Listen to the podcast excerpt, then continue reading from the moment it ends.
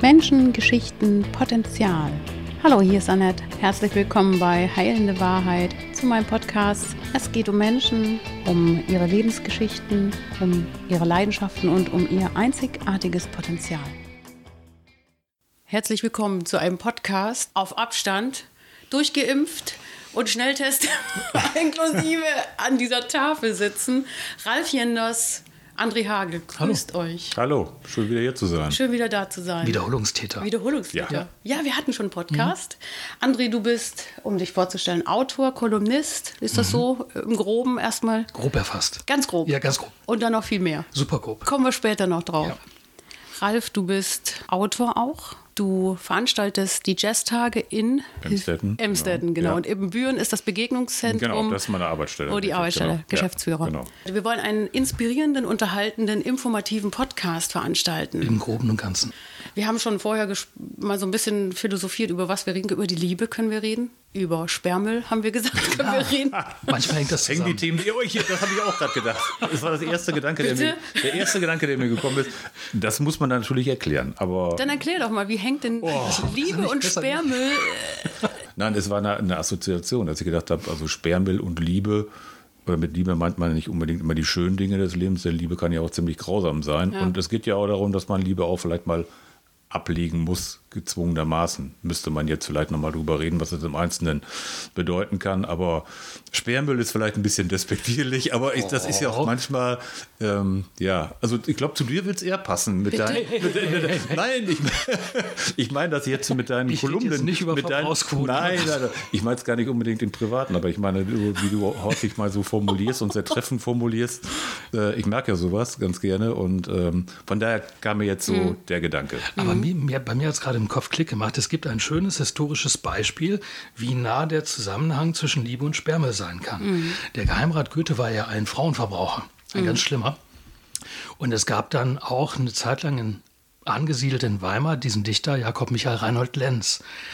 Und der hat eine Zeit lang immer die, sagte man, die Abgelegten von Goethe dann bekommen. Also er hat immer die Frauen bekommen, die Goethe nicht mehr wollte, zum Sperrmüll gegeben hat. Und mit denen war er dann liiert. Hat aber seinem Ruf geschadet, weil er darauf halt eben festgelegt wurde. Ne? Der trägt die Abgetragenen von Goethe auf. Okay, Ganz schlimmes Schicksal. ja. Ist das in unserem Kopf auch so, dass wir gerade so ein bisschen in unserem Kopf diese, diese Grenze haben, oh, Sperrmüll, das geht gar nicht, das Wort, wenn etwas abgelegt ist, also menschlich gesehen? Dass das vielleicht auch so ein bisschen uns innerlich so ein bisschen, mm, Ja, es gibt so böse Begriffe, ne? Sperrmüll, Resterampe, Wanderpokal. Ja. Mm, Auf menschlicher Basis ist es ja eher so, dass wenn jetzt mal, wenn man das jetzt auf Beziehungen, wo wir ja gerade gelandet waren in dem Sumpf, ähm, wenn man das auf Beziehungen bezieht, ist ja jede Beziehung und jede Interaktion zwischen Menschen neu. Ich finde es dann echt despektierlich zu sagen, der hat die abgetragen Genau. von Goethe und so weiter. Ja. Äh, es ist ja eine ganz, ganz neue Chemie, die da entsteht. Ne? Also von daher ist es ein ganz böses Wort. Ich würde es auch eigentlich in dem Zusammenhang, was äh, menschliche Beziehungen angeht oder wenn menschliche Beziehungen auseinandergehen, tatsächlich nicht verwenden wollen. aber wir haben einen Aber Satiriker hier am, am Tisch, ne? Der, deshalb habe ich, ja, das- das- deshalb hab ich ja ganz, deshalb habe ich ja gesagt, es passt ich- eigentlich das- viel mehr zu ihm da- als zu mir. Und genau da bin ich nämlich bei dem spannenden Thema wegen deinem Buch. Wir haben ja auch über deine, deine schönen Geschichten Mhm. gesprochen, die ja auch immer ein bisschen so in die Richtung, da ist immer ein bisschen was drin, wo man sagt, du spickst nochmal so rein. Ne? Ach, das ist jetzt gemein, weil ich bin auch ein Romantiker. Ja. Und natürlich kann man sich da einiges vorstellen. Also es gibt äh, Beziehungen, die durchaus von der Qualität sind, wo man sagt, naja, das ist so eine Sperrmüllbeziehung oder so. Aber mm, nee, mag ich nicht. Es ist ja so, wenn du in einer Beziehung gewesen bist und da hat es richtig wehgetan und du hast, bist verletzt worden und es hat einfach da gekracht und die Enttäuschung ist riesengroß, dann denkt man ja auch manchmal ganz böse. Und äh, obwohl im, im Nachhinein, vielleicht Jahre später, äh, denkt man da wieder anders drüber. Aber letztendlich hat man dann vielleicht so eine Situation, wo man denkt, ja, das war jetzt wirklich eine Spermelbeziehung, ne, mhm. ne, sag ich mal so. Und ist ja. gut, dass es Schluss ist. Aber man hat ja auch davon eine ganze Zeit lang profitiert und hat da auch gut mit gelebt mit so einer Beziehung. Mhm. Und das hat einem ja auch gut getan. Hat man ja auch Erfahrungen daraus gezogen. Mhm. Vielleicht für ein nächstes Zusammensein, für die nächste Beziehung oder fürs Leben. Ja. Aber jetzt hast du gerade meinen ganz giftigen Stachel gelöckt. Und zwar, wo du sagtest, Verletzung, da habe ich schon wieder an Verbandsplatz gedacht. Fangschuss, daraus kann man was machen. Ja, ja. nächstes Thema. Ja.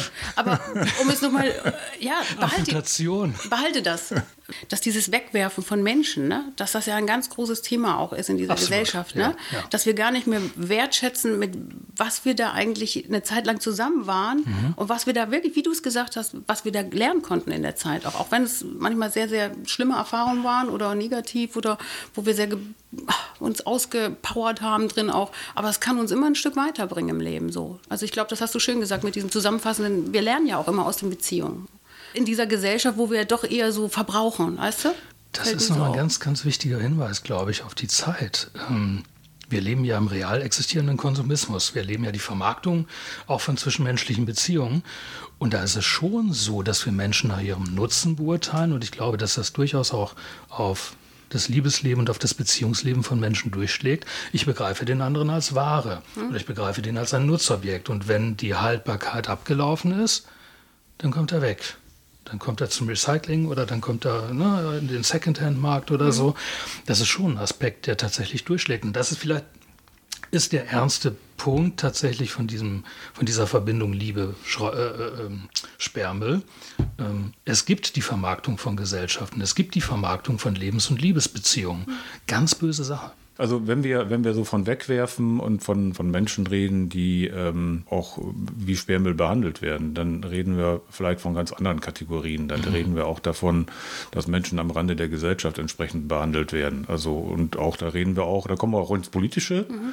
und da glaube ich, äh, sind wir näher dran. Mhm. So, wenn ich ähm, ehrlicherweise jetzt ähm, über das Thema Liebe oder die Beziehung untereinander denke, wäre ich weit weg von dem Gedanken. So, mhm. wenn man es jetzt so als Satiriker vielleicht nehmen könnte und wird nochmal im Nachgang ähm, so eine Betrachtung machen über eine gescheiterte Beziehung, dann äh, hat es vielleicht auch irgendwas, ähm, naja, es hat was, was, was Hartes, aber es hat auch irgendwas wieder ähm, was den Nerv treffen könnte für den Leser oder die Leserin in dem, in dem Falle, wo man sagt, ja, das trifft es jetzt, es ist zwar überzogen, aber es trifft es genau, mhm. wie ich mich damals so gefühlt habe ja. oder nach Beendigung dieser Beziehung gefühlt habe. Mhm. Ne? Also du schreibst in deinen Büchern auch über, über Liebe und über Begegnung. Ja. Muss dich was tief bewegen, bevor du drüber schreibst? Oder das ist ganz unterschiedlich. Also das kann, kann die Situation selber sein, so im Augenblick, was passiert äh, mit einem. Oder natürlich auch viele Dinge, die ähm, in früheren Zeiten passiert sind. Und da geht es ja auch um, um, durchaus um Aufarbeitung von, von Beziehungen, mhm. die man gehabt hat. Muss man eigentlich tief fühlen können, wenn man schreibt? In bestimmter Form ja. Ich muss, ähm, gehen wir mal vom journalistischen Schreiben weg. Das ist ja nun ein Chronistending. Wenn ich Gedanken Emotionen, Gefühlslagen, Seelenleben in irgendeiner Form transportieren will und das auch noch mit dem Anspruch, es soll auch noch irgendwo einen literarischen Gehalt haben, zumindest mindestens, ähm, dann muss ich das entsprechend empfinden können. Genauso muss ich das beherrschen, das auch in Worte umzusetzen. Das ist wieder auch eine professionelle Tätigkeit. Aber ohne die Antenne, ohne die Empfindsamkeit, ohne das Aufnehmen können, ohne das auch Erfassen von, von Zwischentönen, äh, ist das nicht möglich. Also ich kann ein Gedicht zum Beispiel nicht fabrizieren. Ich kann das schreiben. Ich kann es auch nicht rausempfinden. Also ich kann jetzt nicht nur gefühlsduselig irgendwas runterschreiben, das funktioniert auch nicht. Es gehört der professionelle Aspekt dazu. Aber ich kann nicht fabrizieren. Gefühle lassen sich auch nicht fabrizieren. Äh, es braucht Empathie und es braucht den Blick für die ganz unterschiedlichen Dinge, die im Leben so passieren. Und äh, das hat natürlich auch ganz viel mit Gefühlen zu tun. Also es berührt einen ja letztendlich dann. Sonst käme man ja nicht auf die Idee, äh, da was drüber zu schreiben. Ob es jetzt ein Text ist insgesamt, ob es Prosa ist, ob es, äh, ob es Lyrik ist, ist ja nicht nur, ist ja nicht nur beim Schreiben so. Das mhm. ist ja sowohl bei der Musik, das ja. ist beim, beim Tanz, das ist äh, im, im, im, Theater so. Mhm. Und die reine Beobachtung macht es auch noch nicht mal. Es ist ja so, wenn ich eine, wenn ich das zum Beispiel das, das Handeln eines Paares auf der Straße beobachte, wie gehen die miteinander um, wie reden die miteinander, ist das ja erstmal auch nur das Stadium der Beobachtung. So, das, das, das kann eigentlich jeder. Jeder kann sich die beiden anschauen, wie sie miteinander interagieren. Und dann kommt der Punkt, äh, was nehme ich daraus wahr? Findet da, genau. ist da ein Unterton drin, ist da ein Unterschwung drin? Und dann kommt sogar noch ein interessanter Schritt, das ist nämlich die Interpretation. Ja, wollte ich gerade sagen. genau. Jeder, jeder Ja. würde das vielleicht anders Ja, auch ja. interpretieren können. Was da, ist das jetzt eine Frotzelei, die zwischen zwei Personen äh, stattgefunden hat? Oder ist das schon der, das Anzeichen eines Zerwürfnisses beispielsweise? Mhm. Oder ist das ein Ehekrieg, der schon länger läuft und gerade in einer friedlicheren Phase läuft? Das ist wiederum äh, ganz, ganz subjektiv. Aber Ja. ich muss irgendwo eine Antenne überhaupt dafür haben. Ja. Also das ist das Spannende an, daran, dass es einfach ähm, unterschiedliche Sichtweisen auf, das, auf, die, auf die gleiche Situation gibt und auch nochmal die Interpretation, die unterschiedlich sein kann und der Ausdruck natürlich, die Form des Ausdrucks nochmal unterschiedlich sein kann. Es ist das, was uns eigentlich alle auch ein bisschen, ich sage, ich bin immer so ein Fan vom Heilung. Ne? Wir, wir, das, ich mag das gerne, dass wir alle immer so ein Stück so in unsere eigene Heilung und in die Kraft kommen ne? und in unser Potenzial. Ist dieses sich ausdrücken ein ganz wichtiger Aspekt unserer Heilung, unserer inneren ähm, Potenzialsentfaltung, dass wenn wir uns ausdrücken auf der Ebene, was wir gut können. Ist das ein Stück Heilung auch? Sicher, sonst gäbe es zum Beispiel keine Kunsttherapie. Das ist ja der klassische Weg zu sagen, ich begreife Kunst als ein Medium, als einen Weg zu einer psychischen Klärung und Läuterung zu kommen. Heilt ihr euch, wenn ihr eure Kunst auslebt, ein Stück? Also ne, im übertragenen Sinne Ja, ja, oder therapiert Ja. ihr euch selber da auch oder passiert da Durch, was bei euch? durchaus, ja, wenn, wenn man sich mitteilt, jetzt mal um, abseits von damit Geld verdienen oder glauben, dass jemand das gerne liest oder sich unterhalten fühlt. Jeder, der sich ausdrückt, ist damit auch irgendwas losgeworden. So, und sei es die Freude, eine Idee mitteilen zu können. Ähm, wenn jetzt jemand, ich stelle mir das mal gerade vor, jemand ist ganz kreativ und behält das alles für sich. Also abgesehen davon, dass er ja irgendwann mal platzen muss vor seinen Ideen, Ja. kann ich mir auch vorstellen, dass dadurch, dass er es nicht rauslässt, weil er glaubt, es interessiert keinen Menschen oder weil ihm jemand auch gesagt hat, das interessiert keinen Menschen oder weil er noch nicht den Dreh gefunden hat, das in irgendeiner Form rauszulassen, also sich einfach mal zu trauen. Ich glaube ja, auch poten also positive Potenziale in sich zu halten, krampfhaft einzuketten, einzukorsettieren oder so, kann jemanden auch krank machen. Ja, genauso wie mit den Sorgen. Die Sorgen müssen raus, die negativen Gefühle müssen raus, aber auch das Schöne und das Gute, was man selber in sich trägt, Wir muss brauchen raus. einen Ausdruck. Ja. Ja. wenn jemand permanent sein, sein, auch sein Licht unter den Scheffel stellt, dann kann das für die Person auch zu einem Problem werden. Raus damit. Ja, sehe ich genauso. Also ich sag mal jetzt von, von uns oder von mir aus Texten bestimmte Dinge zu verarbeiten. Also so zu formulieren, dass wenn man sie dann liest, im Grunde sagt, so, jetzt bist du ein Stück damit fertig oder bist ein bisschen weiter damit. Und äh, wenn es dann noch die Möglichkeit gibt, sich dann mit Menschen darüber auszutauschen, um, umso besser. Für mich ist es ja so, in einigen Texten ist ja viel verpackt, was nicht von vornherein so erkenntlich ist. Was will jetzt der Künstler mir damit sagen? Und dann kommt es eben ähm, zu, zu, zu entsprechenden Diskussionen. Bei einigen ist es, ist es, ist es deutlicher, dann ist es relativ einfach. Und äh, das ist, glaube ich, so der, der Unterschied, dass man selber ähm, guckt in seinen Texten, Jetzt ähm, offenbare ich mich, dann wird der Text sehr deutlich nach außen, ganz bewusst deutlich, damit die anderen Menschen auch genau wissen, das will er damit ausdrücken. Und bestimmte andere Dinge verpacke ich oder versuche ich darin zu verpacken, um da noch so mit ein kleines Geheimnis zu, äh, zu transportieren. Ähm, weil man lässt sich damit den Spielraum auch zu sagen, darüber möchte ich gar nicht so intensiv mich auseinandersetzen oder so. Ist das ein bisschen wie Tagebuch schreiben auch? Heute schreibe ich mal meine Gedanken nieder oder bei dir ist es ja schon mehr Auftrag, ne? Mhm. So, Ich bin jetzt damit angefangen, Ende Januar mh, kontinuierlich Gedanken aufzuschreiben, weil ich mehr mit kürzeren Formen etwas anfangen kann. Und das ist, das sind mal vier Tage dazwischen, da schreibe ich nichts und dann fange ich auf einmal an zu schreiben, habe Tage, wo ich dann sechs Gedankengänge, Ausführungen, manchmal auch wird das plötzlich zum Gedicht oder so, wo ich das in eine Kladde reinschreibe. Das ist durchaus sinnvoll. Vielleicht noch zum Tagebuch. Ich, äh, also meine Erfahrung, diese Tagebücher, die man so aus der Jugendzeit kennt, ähm, also ich war auch kein Tagebuchschreiber, muss ich dazu sagen, aber es gab ja immer die Freunde und Bekannten, die Tagebücher hatten, aber diese Tagebücher waren ja schlichtweg immer ein Geheimnis. Also die Tagebücher, die ich so kenne, sind ja immer nur für sich selbst geschrieben worden und äh, kamen ja kaum äh, kam ja kaum an die Öffentlichkeit. Äh, ich habe jetzt äh, äh, das, das Glück gehabt, ähm, mal, mal die, die Tagebücher meiner jetzigen Frau lesen zu dürfen. So, mhm. Aber dann, das ist schon spannend, wenn man dann so die Gedankenwelt eines Kindes oder eines jungen, einer, ja, einer heranwachsenden ähm, jungen Frau kennenlernt oder lesen darf ähm, das hat durchaus auch was Spannendes. Und ich habe auch mal, das ähm, werde ich auch nicht vergessen, in dem Zusammenhang fällt mir gerade ein, ähm, ein Tagebuch lesen können von einem Menschen, der sich äh, ähm, umgebracht hat. Hm.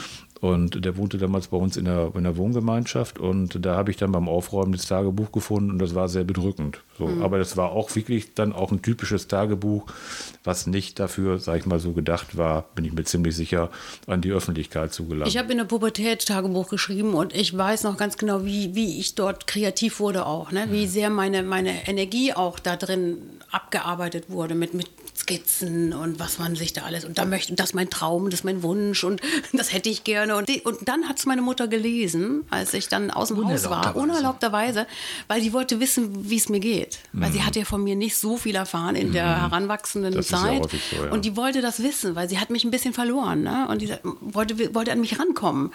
Also das war wahrscheinlich bunt und schwarz und mit so Pfeilen und ne, richtig exzessiv, ja, ganz ja, exzessiv genau. so. Aber es war dann wieder geschlossen mhm. und dann bin ich wieder rausgegangen, konnte damit gut leben, mhm. mit das, dem Zustand. Ich finde das auch eine sehr gute Sache, weil es ist ja genau das, also nicht jeder ist ja in der Lage, äh, durch Texte, die dann auch, die dann an die Öffentlichkeit gelangen sollen, einfach auszudrücken, was ich jetzt so möchte, wie es mir gerade so geht oder wo, wo, wo meine Wünsche sind, wo meine Ziele sind. Und deshalb finde ich auch das sehr berechtigt, dass jeder ähm, so sein eigenes Geheimnis, Geheimnis. dort hat und mhm. mit dem Tagebuch sein eigenes kleines Geheimnis hat. Und ich glaube, im Nachgang äh, ist es dann auch mal ganz äh, amüsant. Also wir haben sehr herzlich drüber gelacht, eben zum Teil, als wir gemeinsam dieses Tagebuch jetzt von meiner Frau so mhm. gelesen haben.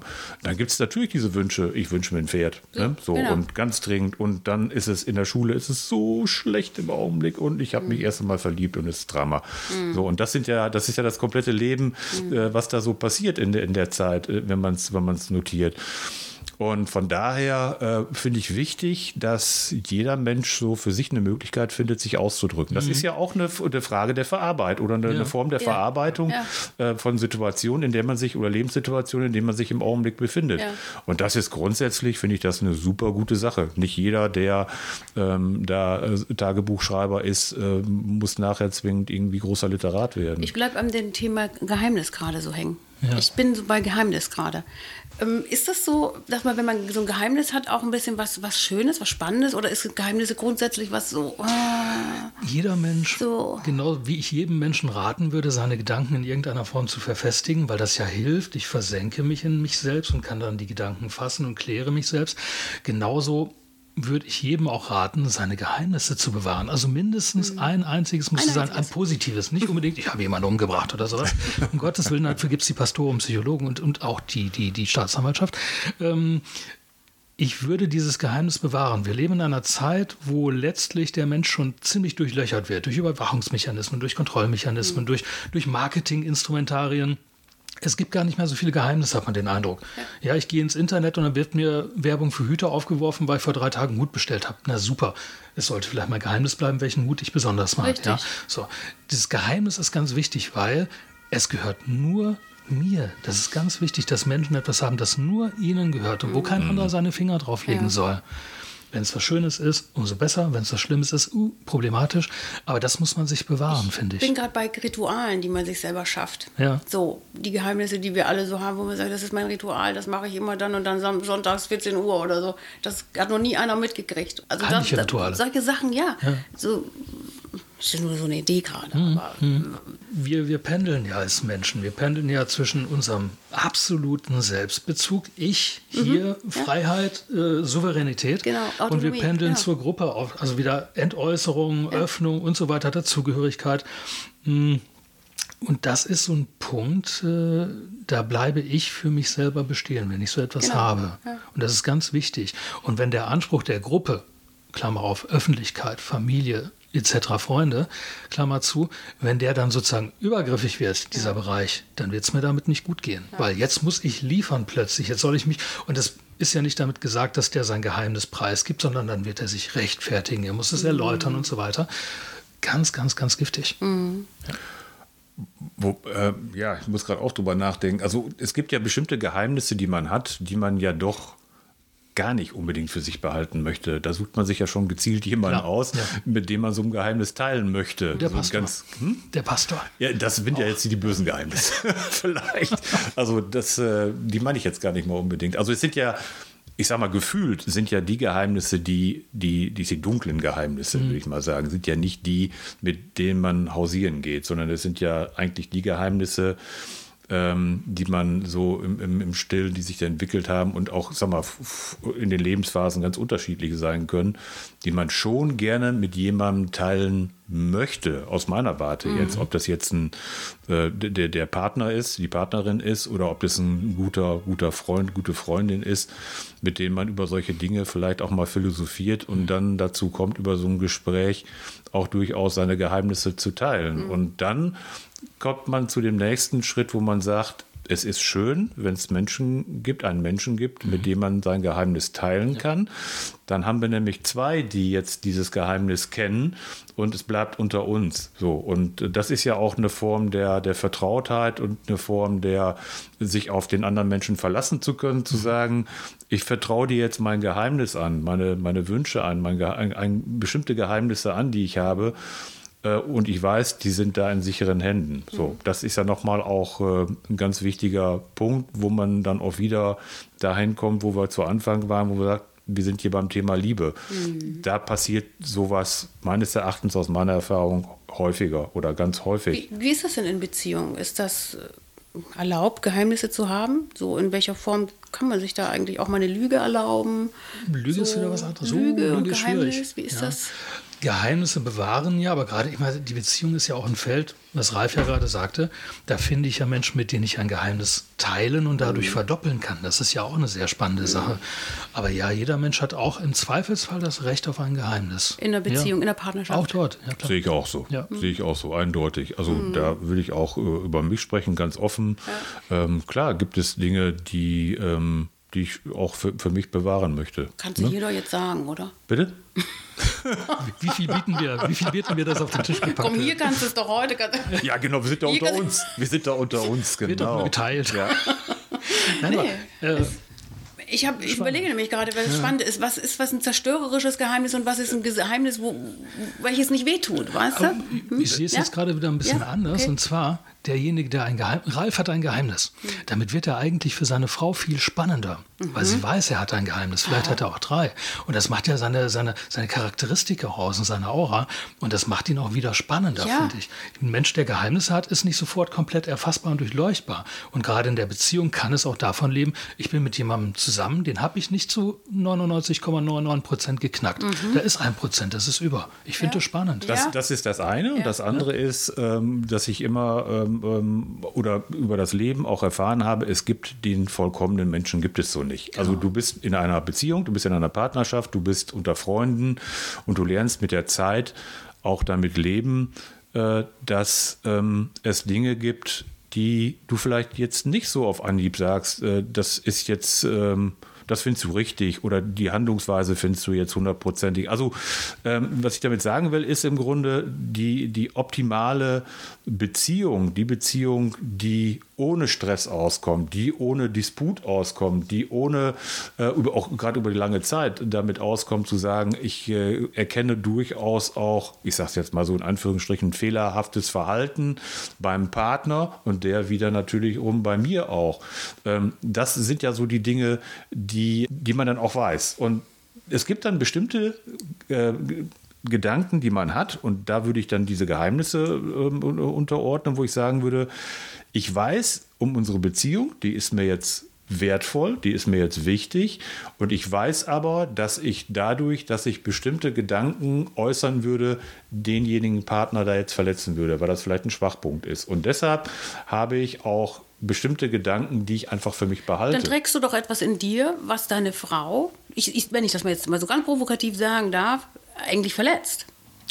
Nö, das würde ich jetzt nicht sagen. Ähm, ich will nur sagen, dass es könnte, ne? ja, das könnte auch, das könnte ja auch kritisch sein. Wenn ich weiß, jeder Mensch hat einen Schwachpunkt. Hm. Ich habe Schwachpunkte, ganz viele, glaube ich. Hm. Wenn man die anspricht, ähm, reagiert man natürlich entsprechend drauf und kann auch wenn man das häufiger macht, läuft man auch Gefahr, so eine Beziehung zu verletzen mhm. und ähm, so eine Beziehung in Gefahr zu bringen. So und die Frage ist immer, will man das? Mhm. So und deshalb glaube ich, dass jeder Mensch bestimmte Gedanken lieber für sich behält, vielleicht auch bestimmte Wünsche für sich behält, mhm. um einfach das Miteinander so nicht zu gefährden. Bestimmte Wünsche zurückhalten, wenn sie der Partner vielleicht sogar erfüllen könnte. Weiß ich gar nicht. es ist schwierig. Also ich sag mal so, das ist gerade so der Gedanke, der mir gekommen ist, dass ich glaube, äh, da geht es gar nicht auch darum, dass man jetzt unehrlich miteinander ist, sondern ich glaube, es geht eher darum, dass äh, man sich auch zu, zu, lernt zurückzunehmen. Wenn ich immer nur so leben würde in einer Beziehung, dass ich jetzt ganz egoistisch sagen würde, das sind meine Wünsche, das sind meine Ziele, dann brauche ich keine Partnerschaft. Also dann äh, ist, es, ist es ein anderes Denken mhm. über, über Beziehung und, und Liebe. So. Und Dem würde ich bis zu einem Punkt folgen. Und zwar genau bis zu dem Punkt, wo für dich das Zurückhalten des geheimen Wunsches zu einem Problem wird, wenn es wieder nicht rauskommen kann. Wem soll ich mich in einer Beziehung anvertrauen, als jetzt zum Beispiel dem Liebespartner? So, dann muss ich schon damit rauskommen. Ansonsten bis zu dem Punkt würde ich mitgehen. Mhm. Ja. Ja, ich denke wirklich gerade an Sexualität, ne? Also wenn man seinen Partner einfach, wenn man dort äh, sich vielleicht auch unterdrückt und gegebenenfalls woanders hingeht und sich das, das was man vielleicht in der Beziehung wirklich ja, gerne mal ansprechen möchte mhm. und sagt, du, da wünsche ich mir bitte bestimmte Dinge. Ich glaube, dass das auch ein großes Tabuthema ist in Beziehungen. Mhm. Tabus machen ja Sinn. Ich bin mhm. auch ein Verfechter von Tabus, weil ich ein eher, ein eher traditioneller Mensch bin. Aber ich weiß ja auch, wenn ich nur Tabus horte und die mit mir rumtrage, können sie zu einem Pro Problem werden. Das meine ich. So, ja, genau. Und dann muss genau. ich doch irgendwann ran und dann kann es sehr spannend zumindest mhm. sein, sich da zu äußern und zu öffnen und mhm. zu gucken, wie geht der andere damit um. Genau. Eigentlich in einer verständnisvollen Weise wahrscheinlich. Du, das geht, das weiß ich gar nicht, wie Menschen damit umgehen, wenn, wenn sie sich mal wirklich outen und sagen, du, ich habe da ein Fable für dieses oder jenes. Aber ich glaube, dass es spannend für einen selber werden kann weil man sich nämlich selber auf einmal neu entdeckt und sagt, du, das, das muss ich nicht mehr versteckt halten. Das, das, das möchte ich endlich mal leben. Es gibt das ja diesen, drückt ja. in mir und das, das ist so, schon seit Jahrzehnten oder Jahren bin ich damit, äh, laufe ich damit rum und ich traue mich nicht oder sowas. Das, das, um vollendet zu werden oder ja, um ja. Vollendung zu leben. Also das muss ja nicht der Wunsch von jedem sein, ne? aber es gibt ja diesen wahnsinnig blöden Song von Udo Jürgens von dem Paar, wo jemand irgendwie ein Inserat aufgibt, weil er aussteigen will. Und der Einzige, der sich auf das Inserat meldet, ist dann witzigerweise der Ehepartner. Ja, und beide gucken sich an so, äh, ja, das beide haben mit ihren Wünschen sozusagen in der Hinterhand gehalten und keiner wollte raus. Beide waren schön. angefressen, wollten wahrscheinlich nur noch Zigaretten holen gehen inzwischen. Genau. Äh, zu sowas kann das ja führen. Sowas kann es auch führen. Ja, Zu positiven Veränderungen in der Beziehung? Ja, letztendlich muss man in der Beziehung natürlich auch so ehrlich sein und sagen, wenn es nicht mehr funktioniert, müssen wir jeder unseren eigenen Weg gehen. Also oh, jetzt ist schon bei der Trennung. Jetzt sind wir bei der Trennung. Ja, Warte, letztes Sperrmüll. Thema. Ja. Sperrmülltrennung, jetzt kommen wir, jetzt schließt sich der Kreis. Aber äh, nein, es ist ja so, also ich rede jetzt mal aus meiner Erfahrung. Also über die Beziehungen, die man zu Menschen hat. Ich rede jetzt gar nicht unbedingt die partnerschaftlichen Beziehungen, sondern auch zu Freunden, die man ja auch im, im Laufe der Zeit, also die ich zumindest im Laufe der Zeit verloren habe, äh, weil es nicht mehr funktioniert hat. Da, da gehört ja auch die Ehrlichkeit dazu, sich einzugestehen, dass etwas, was über viele Jahre funktioniert hat, gut gegangen ist und wo man ähm, viel reingegeben hat, aber von dem man auch profitiert hat, einfach mal nicht mehr funktioniert. So und äh, dann muss man damit auch lernen abzuschließen. Aber ich glaube, und das ist das Wichtige, auch daraus wieder lernen für die nächste Beziehung oder für den nächsten Schritt, den man so eingeht. Das heißt also, es ist eigentlich immer so ein stetiges, äh, so ein stetiger Wandel. Also ich, die Menschen, die zu früh Beziehungen beenden, gar nicht unbedingt hm. immer die Liebesbeziehung, auch freundschaftliche Beziehungen beenden, kommen irgendwann an einen Punkt, dass sich das alles wiederholt Natürlich. und sie kommen nicht weiter. Ja, so. Und daraus zu lernen, ähm, ist ja auch das, ein Mensch verändert sich. So, und ich arbeite ja auch an mir oder will an mir arbeiten, dass ich weiterkomme. Und das ist über die vielen Jahre die Veränderung, der man stetig unterliegt, aber auch nur dann, wenn man ganz bewusst sich in diesen Prozess reingibt. Du hast gerade von Wiederholung gesprochen. Und das nehme ich jetzt auf, weil ich denke, dann können wir doch gleich in der Beziehung, in der wir drin sind, dort alles ausleben und auftun, um nicht nochmal wieder neu anzufangen. Also geht es darum, um Ehrlichkeit, um wie, wie, echt und authentisch bin ich in der Beziehung, wie, wie traue ich mich, ich zu sein, etc. pp. Also da muss ich doch nicht wiederholen gehen. Ja, das, das, das glaube ich, das ist sehr idealistisch gedacht. Das ist so nee, einfach. Ich, äh, nee, nee, ich glaube nicht idealistisch. Ich denke, dass jeder, jede Beziehung im Hier und Jetzt die, die, die Qualität hat, dass ich mich komplett zum Ich entwickeln darf. So wie ich bin, mit all dem, mit allen Aspekten. Jede, jede Beziehung, in der ich gerade bin. Das glaube ich eben nicht. Nee? nee? meine Erfahrung ist eine andere. Es gibt bestimmte. Aber dann liegt es an dir. Dann liegt es, nicht am, dann liegt es ja nur an dir, dass du es nicht möchtest, oder? Hm, das, ja, das kann natürlich an mir liegen, das kann aber auch am Partner liegen, weil ich glaube, man kann, es gibt bestimmte Dinge, äh, also bestimmte, Mom nein, ich sag mal, bestimmte Personen, mit denen kann man einen, einen bestimmten Weg gehen. Und dann ist dieser Weg ausgegangen. Und dann kommt man an so eine Gabelung, wo man merkt, man muss sich trennen. So, und das macht es, glaube ich, aus. Das macht auch die, die Vielfalt im Leben aus. Und das macht auch die Entwicklung eines Menschen aus, dass man sich durchaus in unterschiedliche Richtungen entwickeln will. Man muss es nur zulassen. Ich, meine, ich lebe jetzt auch in einer Beziehung, die ist über 30 Jahre alt und es funktioniert gut. Und ich möchte auch nicht raus da. Aber es gab auch Beziehungen, die waren wesentlich kürzer, wo ich nach aber relativ schneller Zeit gemerkt habe, ähm, wir können vielleicht einen Teil des Weges gemeinsam gehen, aber dann gehen wir schon auch auseinander. Deshalb äh, finde ich es auch gar nicht immer zwingend erforderlich, dass man sagt, ich habe jetzt einen Menschen gefunden, den ich jetzt sehr liebe und ich muss zwingend jetzt äh, mein, mein ganzes Leben dort den Weg mit meinem Menschen gehen. Und du wolltest auf die Veränderung auf hinaus. Die Veränderung, genau, genau, ja. genau. Veränderung finde ich, ist, ist der spannende Aspekt dabei. Ähm, wenn ich einen in einer Beziehung bin, wo mindestens einer der Beteiligten von dem anderen ein Bild hat, mit einem Rahmen drumherum und da kommt er nicht mehr raus, das heißt, die Entwicklung ist nicht mehr möglich, dann komme ich an die Weggabelung. Da muss ich sagen, mhm. dann funktioniert es nicht mehr. Ich finde aber diesen Aspekt dieses Bildes ganz, ganz spannend. Das war ja auch mal ein, ein, ein Stück von, von Max Frisch, wo es genau darum geht, in der Liebe mache ich mir kein Bild von dem anderen, mit dem ich zusammen bin, den ich liebe, sondern ich dulde die Veränderung und gehe die auch mit, weil indem der andere sich verändert, tut sich eine neue Tür auf, tun sich neue Wege auf und so weiter. Äh, das ist, glaube ich, ein wesentlicher Aspekt, wenn jemand auf seinem Bild von einem anderen Menschen beharrt. Stichwort, du sollst dir kein mhm. Bildnis machen, das passt da ja auch. Mhm.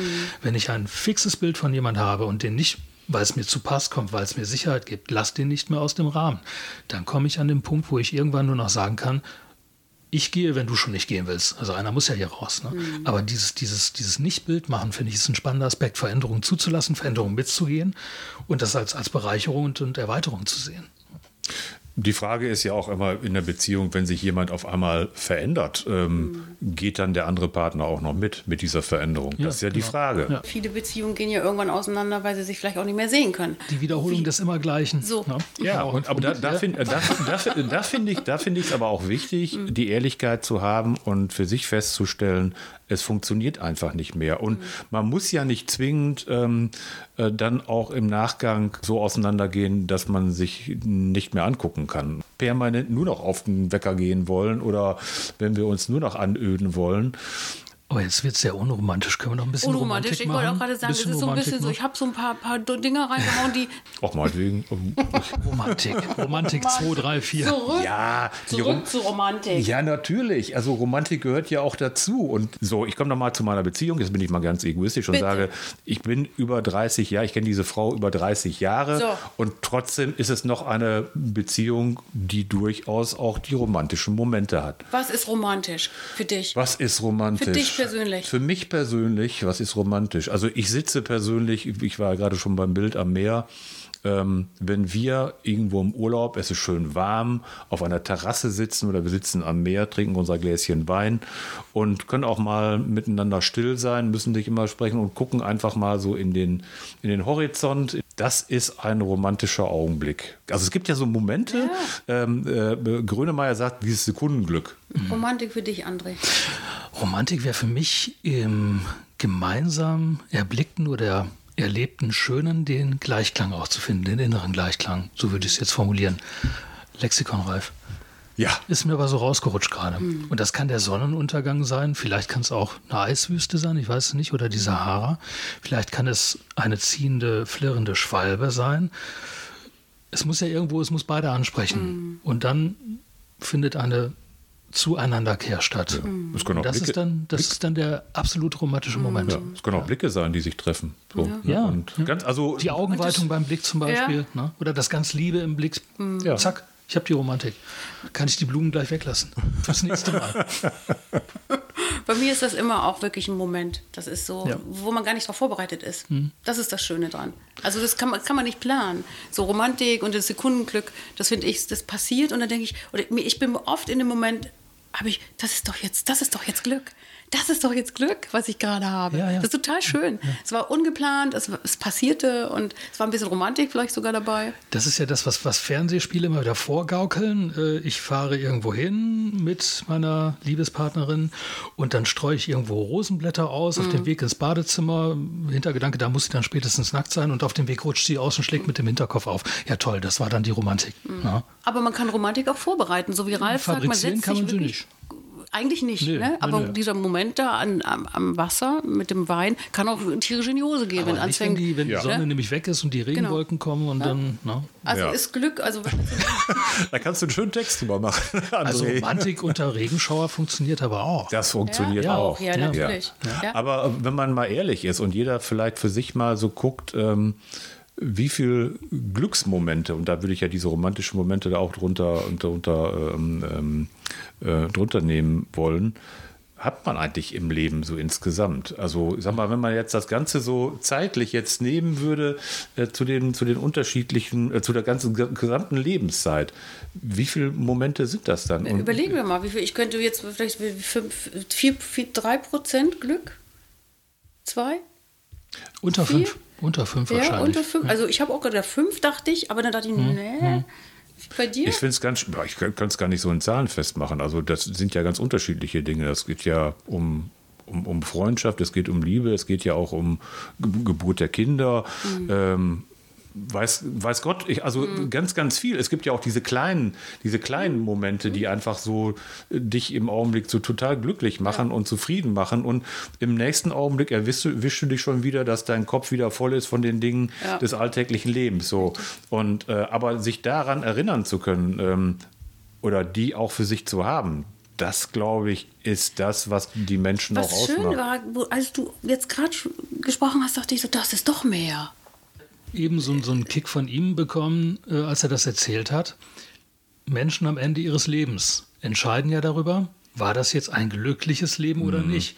Wenn wir jetzt diese unter 5% veranschlagen, wie eben, wird dann überhaupt jemand sagen, er hat ein glückliches Leben gehabt? Vielleicht haben wir uns verrannt. Ja, eben. wir haben uns verrannt. Ja. Wir sind zu sehr, wir reiten Vielleicht auf gibt dem es ein Glück. größeres Gesamtglück. Wir haben doch, es ist doch diese Zufriedenheit, sagt doch jeder. Glück ist nicht wichtig, Zufrieden ist wichtig. Ja, aber was macht, die, was macht die Zufriedenheit aus? Genau den Moment, André, den du sagst, wenn man wirklich am Ende des Lebens ist und sagt, äh, ich kann auf ein zufriedenes Leben zurückgreifen, das ist ja auch sehr subjektiv. So, du bist dir ja gar nicht immer bewusst, wie lang ist der Zeitraum, in dem du dich jetzt glücklich schätzt, diesen Moment zu haben. Der kann ganz kurz sein, der kann aber auch so sein, dass es auch über eine längere Lebensphase geht. Also und nicht immer, immer gleichbleibend äh, von, von Glück beseelt ist, sondern auch mit den Ups und Downs, die man das Leben hat. Also das ist, glaube ich, Das ist auch komplex. das also, ist Eine ganz liebe Verwandte von mir stirbt gerade. Und die hat ihrem Umfeld gesagt, ich habe ein schönes Leben gehabt. Das heißt, die hat diese Bewertung schon vollzogen. Sie, Im Grunde genommen heißt ja das, was sie gesagt hat, ich habe ein glückliches Leben gehabt, deswegen akzeptiere ich auch jetzt diese Form von Ende. Da scheint was zu sein, was größer ist. Nochmal. Na, Es ist nicht nur, ich sage ja auch gerne, Glück ist eine Momentaufnahme, aber da ist irgendwo was, was, was nachher das ganze Leben tragfähig macht. Ich mehr, auch. mehr wahrscheinlich als Zufriedenheit. ich denke auch, Das ist dann die Bilanz. das ist die Bilanz. sich bewusst zu machen, dass man ähm, schon das Leben ganz bewusst genießen sollte, dass man diese Momente genießen sollte, die man dann auch hat, äh, die, die kann man ja ganz schlecht suchen. Äh, man, man findet sie ja nur eher im Nachgang und sagt, das war der Moment oder ist ein Moment, ähm, dahin zu kommen und zu sagen, ähm, ich mache mich jetzt auf die Suche nach dem Glück, ist ja Herr schwierig. Rossi, wie Herr Rossi. Genau, Ja, genau. nicht. Aber ich finde es trotzdem für mich ab und zu schön stehen zu bleiben und zu sagen, was würdest du denn jetzt eigentlich machen, wenn du noch ein Jahr hast? Oder was würdest du denn jetzt machen, wenn. Es kann auch sehr heilsam sein. Das kann nämlich Ja, sehr ein ja, heilsamer ja. Aspekt sein, zu sagen, ey, guck doch mal hin. Mach die schönen Dinge jetzt. Mach dieses Projekt, woran du schon immer gedacht hast, Mhm. mach's jetzt. Geh auf den Menschen drauf zu, den du schon immer mal kennenlernen wolltest. Probier's. Oder wie auch immer. Dieses, dieses Vergegenwärtigen von Endlichkeit kann tatsächlich heilsam sein, weil sonst bin ich im Tagesablauf immer da und sage, das hebe ich mir für später auf, Genau. das kann auch kommen und das hat noch Zeit. So. Und dann gehe ich aus dem Haus und laufe vor dem Bus und nix ist. Genau. So. Von daher ist es tatsächlich heilsam, zu nochmal darüber zu reflektieren, wie viel Zeit bleibt mir und was will ich noch. Und da muss ich mich ranhalten. Mhm. Und dann ist dieser blöde Spruch, lebe so, als wenn es dein letzter Tag wäre, tatsächlich zumindest eine ganz kluge Lebensempfehlung. Vielleicht ist das unser nächstes Thema. Ja, Leben. ja, ich, schreib- ich schreibe mir das jetzt auf. Ja. Lebe so, als wenn es dein letzter Tag wäre. Das würde ich, damit würde ich auch gerne für heute beenden. Ralf, du wolltest noch. Ja, ähm, die Zeit vergeht immer so schnell. Wenn man so ähm, zusammensitzt und ähm, offen ist für den, für den anderen, ist es eigentlich relativ einfach, Themen zu finden. Und man kommt immer und lässt sich so ein bisschen treiben. Ja. Zeit rennt. Ja, Tatsächlich. die rennt und das vielleicht doch mal gucken, was können wir heute noch machen, was uns was schön ist, was wir vielleicht auf morgen verschoben hätten. Ja, So in etwa. Let's roll. Genau.